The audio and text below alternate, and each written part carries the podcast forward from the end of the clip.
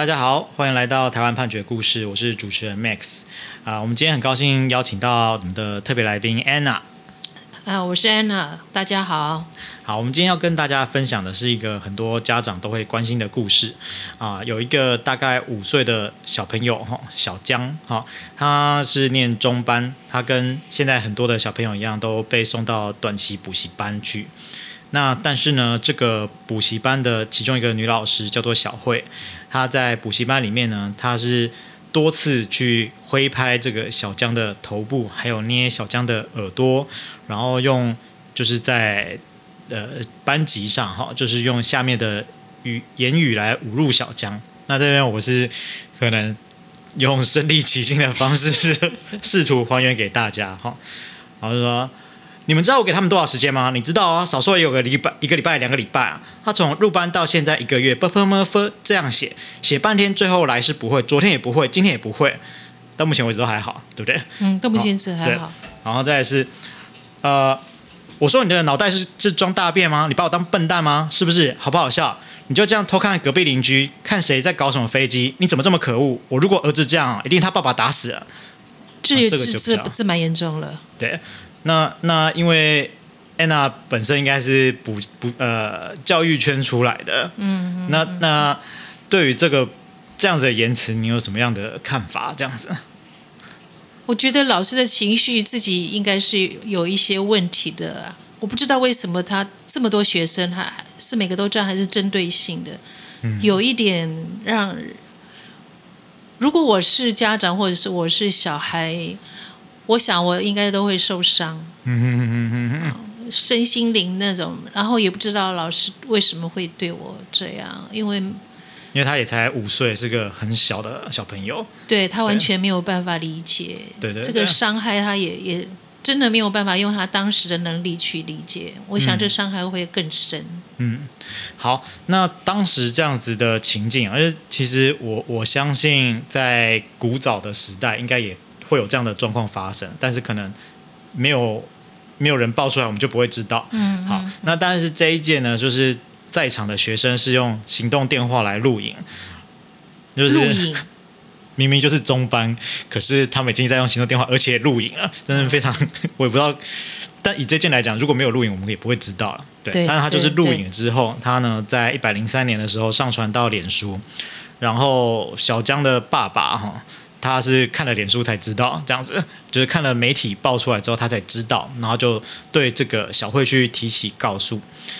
小慧呢，他在呃刑事程序中就认罪了，他主要是认就是呃公然侮辱这个部分，就像我刚刚讲的，呃脑袋光装大便啊，哦这种事情是比较侮辱性的言辞，嗯嗯，所以呢这个部分他就认罪了。认罪的时候，呃他就被判了有期徒刑三个月，然后可以一颗罚金。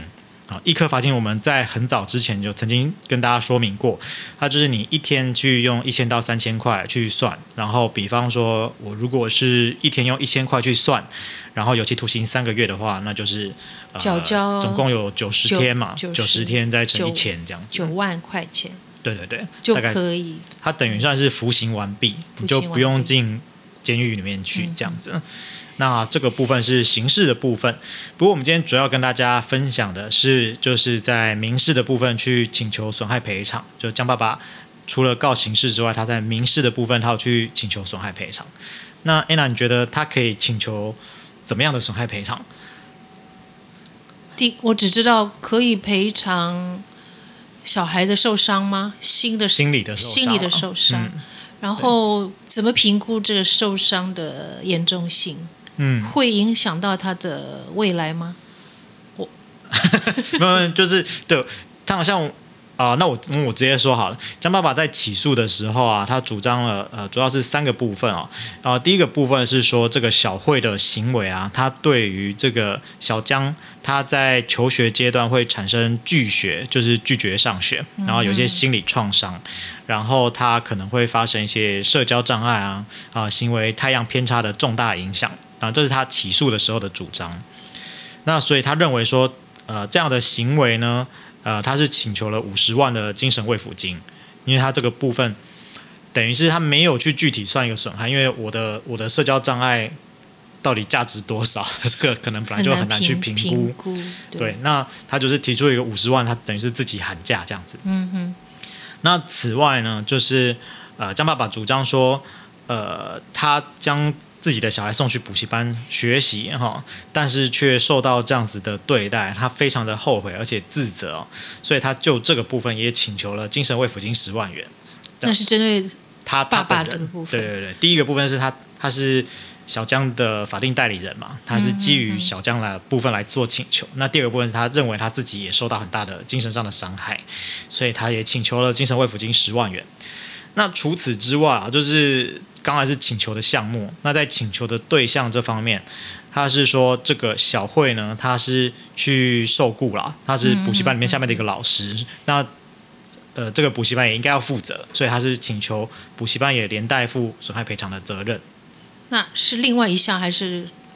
呃，等于说他对这个补习班也做了同样的两个请求，就是他儿子的这个精神慰抚金跟他自己的精神慰抚金，这样他也要共同负责任。呃，不用，应该这样讲哈，就是所谓的连带负责，就是你的责任范围是一样的。比方说，他前面总共是五十加十，总共六十嘛。对。那假设他全部获胜数，就是他可以任意的跟这个小慧，跟我跟补习班去请求六十万，但是他总共就只能拿一次六十万。哦，怎么金额分配是他们？是他们，就是基本上就是。以以这个状况来讲啦，有钱的一定是补习班啦，所以他一定会是跟补习班要钱这样子。那假设补习班真的，比方说就是跑了或干嘛之类的，那他剩下的款项就可以跟小慧来要钱，这是所谓的连带债务。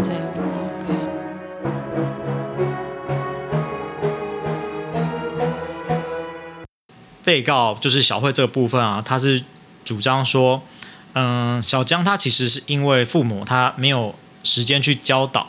所以从一百零二年的四月开始就去到这个补习班上课，但是他上课的时候都不听讲，然后自顾自的去玩玩具。那小慧她是有耐心去教导，但是呃一时求好心切啊，情绪失控，所以就做了这样的事情。那事后非常的懊悔啊。那这边我想听一下，哎，那你在教学的过程当中有没有听到碰到很顽劣的学生这样子？对啊，学生有各式各样的，嗯，但是，呃，也许这个老师前面我们不不了解，他也许在前面是真的花了很多的心思在、嗯、在教他，也许他真的如他所说的。嗯但是如果他后面那个部分没有没有控制好情绪，他前面的努力就有一点可惜了。嗯啊，如果他他他真的花了那么多心思，小孩领受到，可是他如果后面这个部分他没有把他的这样子的教学的善意维持的话，那就非常的可惜。嗯，反而可能会变成一种伤害，这样子。对，那所以他虽然说他前面是有这样子，但是。就会觉得为德不足，有点遗憾啊。嗯、那小孩可能就不会记得，但是就会只记得老师你最后面的那个片刻。嗯哼哼。好，然后再来是，嗯，我们现在讲的是小慧她的主张。小慧她就说，呃，其实她不是事发当时这件事情就上传到平台，因为这件事发是其实是在一百零二年的时候。但是上传是在一百零三年的时候，那这个时候其实他已经又在教导了小江一年左右的时间，对对对。那他就是说，呃，我小江呃小慧在晚上他还有加班去给这个小江做个别的指导，然后小江的学习状况有长足的进步，所以他在这一点主要是主张说小江并没有身心受创或是影响学习意愿的状况这样子。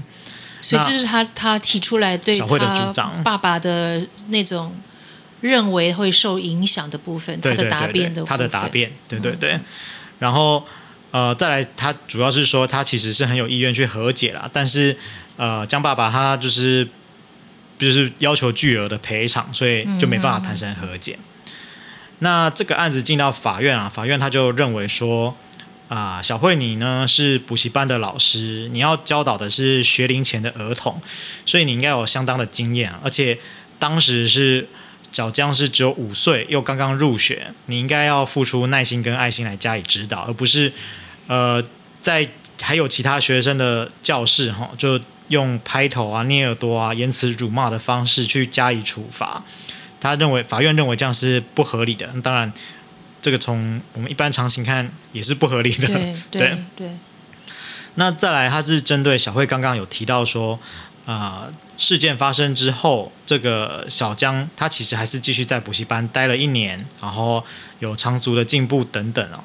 那法院是认为说，小江就只是一个呃五岁的学龄前儿童哦，他对于这个小慧的行为是没有反抗能力的，而且他如果是因为学习问题被老师骂，他也可能会担心他的。爸爸妈妈知道之后，又再骂一次，有可能对，所以他会认为说，你你小江当时没有去跟江爸爸讲这件事情，不见得是你可以接，不见得是小江可以接受这件事，对，而只是担心讲了之后自己又在被骂，当然就觉得不想讲。其实这种状况我自己本身也是可以理解，理解 对对对。那我们当然是尽可能不要让就是。学校跟家长知道这样子，我这个是蛮蛮好的那个，因为小孩子这么小，你不能够用大人的角度去想他为什么还没有任何的表达。对啊，因为比方说他跟江爸爸讲了之后，江爸爸会怎么样子？他他不知道，对，对他真的没有办法判断。小孩会有这样子的疑虑。对啊，好，那所以呃，法院就认为说，就是江爸爸继续把小江送去这个补习班就读。不能够认为说小江精神上没有受到痛苦，事实上可能是更痛苦。那对，呃，法院就认为说小慧这样的主张是不不可以采取的这样子。那接下来法院他就是审酌，就是呃双方的财力。那最后就是认为说，呃，江爸爸他请求这个慰抚金数额五十万元是太高了，他就核减成十万元。那就像前面讲的，其实因为没有一个明确的计算基础了，所以这个部分给法院的裁量空间就很大。嗯，因为哦，对，怎么评估？怎么评估？其实没有没有标准的。没有标准。对，那相对来说，如果是有具体的数额，那法院就要用证据来去做认定，来做判断。好，然后再来就是说，呃，针对江爸爸请求他自己的精神慰抚金的这个部分，法院认为说，虽然就是小江的名誉有被侵害哦，但是他并不认为就是这件事情造成小江跟江爸爸之间的亲子关系有不能圆满的情形，然后也没有导致说就是江爸爸对小江的侵权的行使有受到侵害，意思就是说，诶，你的儿子被别人骂了，好像不会影响你跟你儿子的关系，对，所以这个部分就这个部分他就驳回了江爸爸的请求哦。对，所以最后判决就是只有第一个部分，对，就是第一个部分的十万块这样子。嗯，对对的。那故事就到这边，因为两边都没有上诉。那不知道安娜听了这个故事之后有没有样的想法？这样子啊？呃，第一个只想说，一零三年的小孩就知道要录影存证了，不可思议，不可思议。嗯。第二个，但从反面来说，如果没有这样，我们也也不知道。也许在若干年之后，我们会发现某个小孩怎么行为怪怪的的时候，也许我们就推测不出来是什么原因造成的。嗯，所以，呃，有的时候想想，看到一些人的行为，有的时候要先从同理心想，他也许有一些什么样子的遭遇。啊，从这个故事真的会觉得要多谅解一下，有一些人在你不了解他的情况之下，嗯，确实就是呃，出社会之后认识很多人，那每个人都有他的背景啊，他成长的状况其实都不一样，其实你很难就是就就是。可能不太适合，就是自以为很了解对方这样子。对对对对对啊！每个人的行诉过程，我们不完全了解的时候，对啊，就真的得先体谅，要不然这个小江如果不是这样，你也不知道他的受伤有没有如何。嗯。对啊，对啊。所以这是我觉得这个故事也让我在这方面也可以多想想。好，我们今天分享的故事是台湾桃园地方法院一百零四年度诉字第一六六二号的民事判决。